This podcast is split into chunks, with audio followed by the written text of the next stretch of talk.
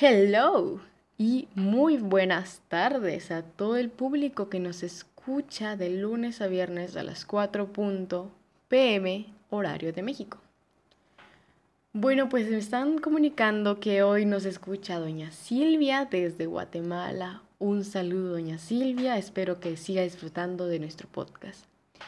Y Carlos desde Baja California. También un saludo y un abrazo para Carlos. Me alegra que disfrutes nuestro podcast. Bueno, antes que nada, no se olviden de seguirnos en nuestras redes sociales, en Instagram como el conocimiento es poder.mx-chiapas. Y en Twitter estamos de la misma manera. También les encargo mi canal de YouTube para que se suscriban con el mismo nombre, El conocimiento es poder.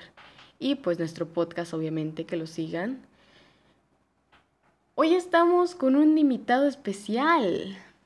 Se llama Juan de Dios Lacunza Molina. ¡Aplausos! Hola Juan, ¿cómo has estado? Me alegro, yo también he estado muy bien. Gracias por preguntar. Bueno, hoy vamos a hablar de un tema que me llevan pidiendo pues un buen rato y es acerca de las clases sociales. Y no podemos hablar de la actualidad porque la sociedad se ha vuelto un poco más abierta a este asunto y más comprensiva. Obviamente siguen existiendo las clases sociales, pero no son tan perceptibles o destacadas como antes. Por lo tanto, hablaremos de hace algunos años atrás. Música.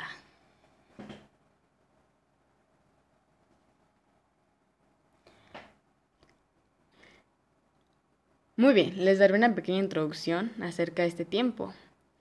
Eh, pues sucedió la Revolución Mexicana y pues aquí la mayoría de mi público es mexicano, yo soy mexicana y nuestro compañero que nos acompaña hoy también es mexicano. Por lo tanto, digamos que es un pequeño recordatorio como parte de nuestro patrimonio cultural. Ok, como sabemos, la Revolución Mexicana duró siete años. Empezó el 20 de noviembre de 1910 y terminó en 1917 con la promulgación de la Constitución. ¿Se acuerdan de Porfirio Díaz? Bueno, de este señor ya hemos hablado en otros segmentos y asimismo mencionamos las ventajas y desventajas que tenía el porfiriato, que es el mandato de este señor. También mencionamos que la gente de clase media y baja fue la que recalcaba más las partes malas. Y tal vez en un punto era justo, porque eran las personas que más sufrían esas partes malas y recibían el peor trato. También fueron de las que más formaron parte en la revolución. Aunque en la actualidad ya no se me hace justo que no reconozcamos lo bueno y lo malo que hizo Porfirio Díaz.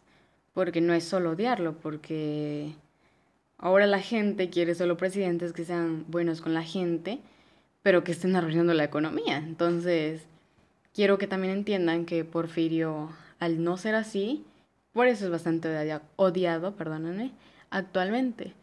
Lo que no es justo. Pero bueno, en este punto creo que ya me estoy desviando del tema. Entonces le vuelvo a repetir. México experimentó un crecimiento económico, pero los tratos humanos a campesinos y gente humilde que sí trabajaba y se ganaba la vida eh, no eran justos. Y esa fue la razón que causó todo este movimiento. El pueblo ya estaba harto de todos estos tratos. Ahora sí, pasamos al tema, pues como sabemos existen varias clases sociales, se dividen en varias partes. Y en ese tiempo eran muchísimo más evidentes y digamos que se aplicaban o se respetaban más. Si trabajabas y vivías al día, o sea, si trabajabas en campo y vivías al día, no tenías mucho, no, o sea, la gente no te respetaba mucho. Era de otro campesino más, ¿no? Y varias personas de esta clase carecían de muchos servicios necesarios para una persona. Lastimosamente, si nacías pobre, te quedabas toda la vida pobre o como campesino, depende de qué trabajara tu familia. Y aunque era difícil cambiar este destino por nacimiento, se podía, pero también les vuelvo a reiterar, era complicado. Y luego tenemos a la gente de alto rango o de una clase social alta, que era la gente con dinero, que eran funcionarios o del ejército. Voy a tomar un poco más a profundidad la gente pobre, pero primero les quiero explicar más o menos cómo está esta jerarquía, para que vayan teniendo un contexto. Bueno, y siguiendo con esta gente de clase alta, tenías la vida un poco más fácil y más resuelta relativamente. También podías explotar a tus esclavos y sirvientes, era muy fácil. O sea, tampoco se veía mal en ese entonces, porque les digo, existía el favoritismo aquí con el gobierno de la el gobierno tenía favoritismo hacia la gente de clase alta, por obvias razones. Ahora sí, después de toda esta introducción, pasemos al platillo fuerte. La gente de clase baja. A estas las vamos a dividir en dos partes, que pueden ser más, pero vamos a hacerlo sencillo. Está la parte baja superior y la parte baja inferior. Pues en primer lugar tenemos a la baja superior, en esta están los sirvientes, al igual que los peones, los esclavos, los, artesanos, obreros, comerciantes, etc. Bueno, esta clase ocupaba entre el 50 y 48% de la población. Y sí, era bastante, pero pues aún así eran bastante también igualmente explotados. Entonces, esta misma población, que son bastantes, era la más esclavizada por lo mismo, o explotada. Y aunque sí tenían para comer, al mismo tiempo vivían al día, porque lo que le pagaban no era suficiente como para decir lo ahorro y lo como mañana. Pues no, si querías comer ese día tenías que gastar lo que ganaste ese mismo día. Complicada la vida, ¿no? Esta es la clase que más ocupaba territorio y por lo mismo ayudó mucho a la Revolución Mexicana pues eran los que eran más maltratados, mal pagados, no los respetaban como personas y menos como trabajadores.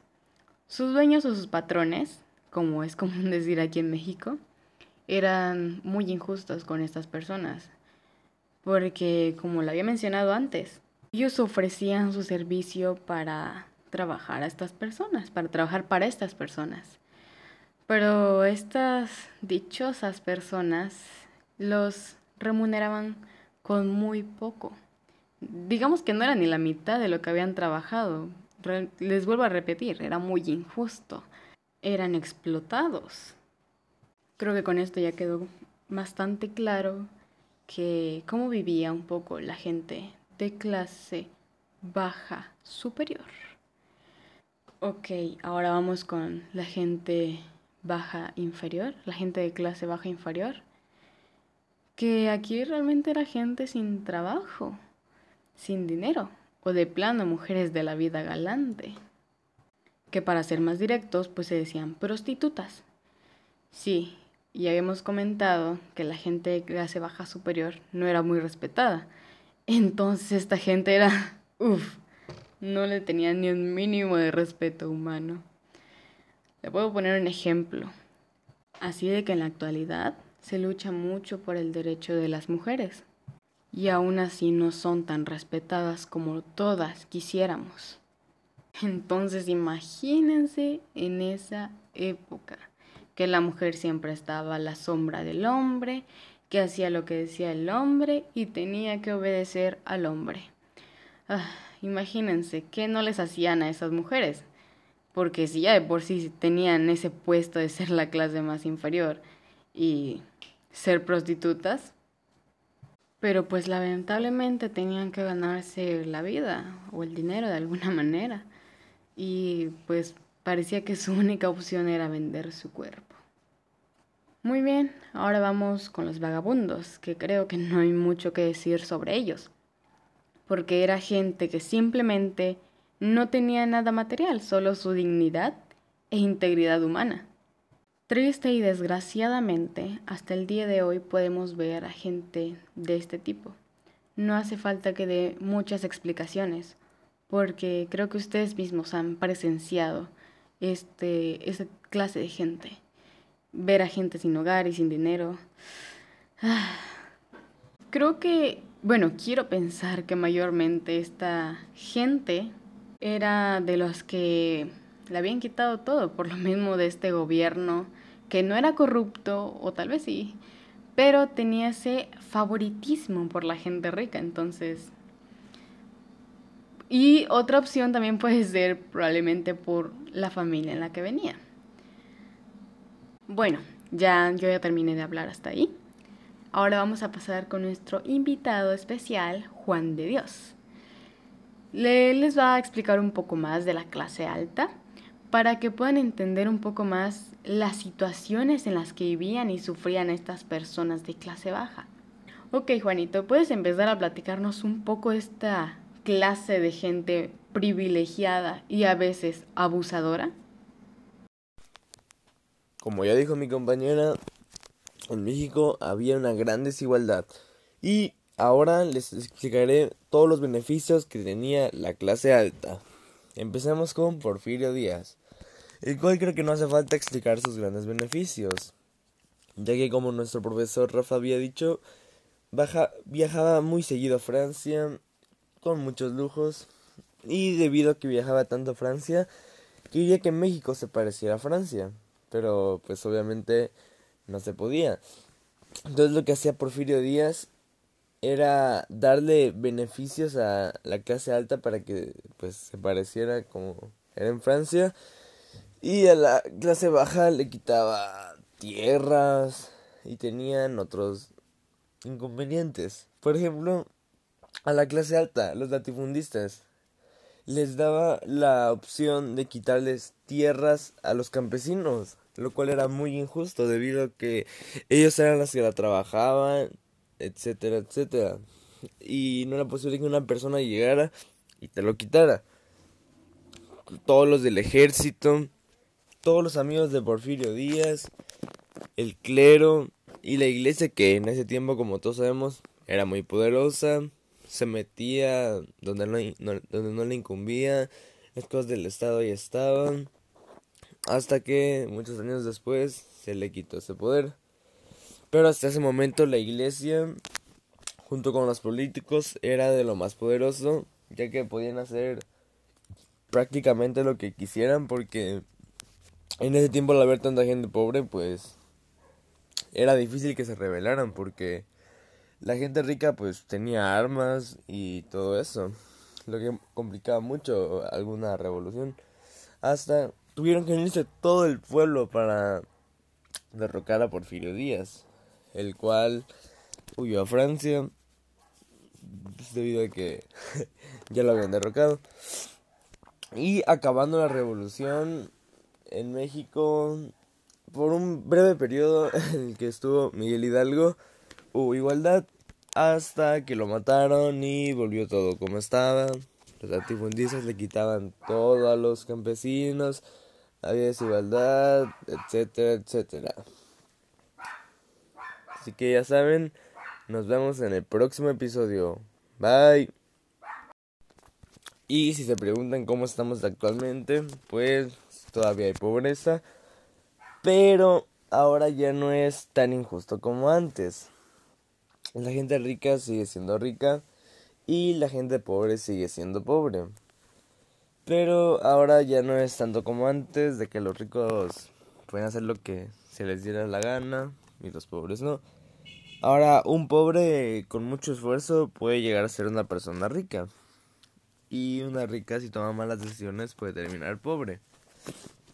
Y con el actual presidente, debido al aumento del sueldo mínimo, pues se quiere disminuir la pobreza extrema, la cual es muy grande en México, ya que hay pocas personas que tienen muchísimo dinero y muchas personas que tienen poquísimo dinero. Por lo que es una situación algo preocupante en México debido a que es uno de sus mayores problemas y que todavía el gobierno está intentando resolver. Probablemente nunca se resuelva, pero sí que se puede disminuir considerablemente al grado de que ya no sea un problema. Eso es todo, nos vemos en el próximo episodio. Un saludo.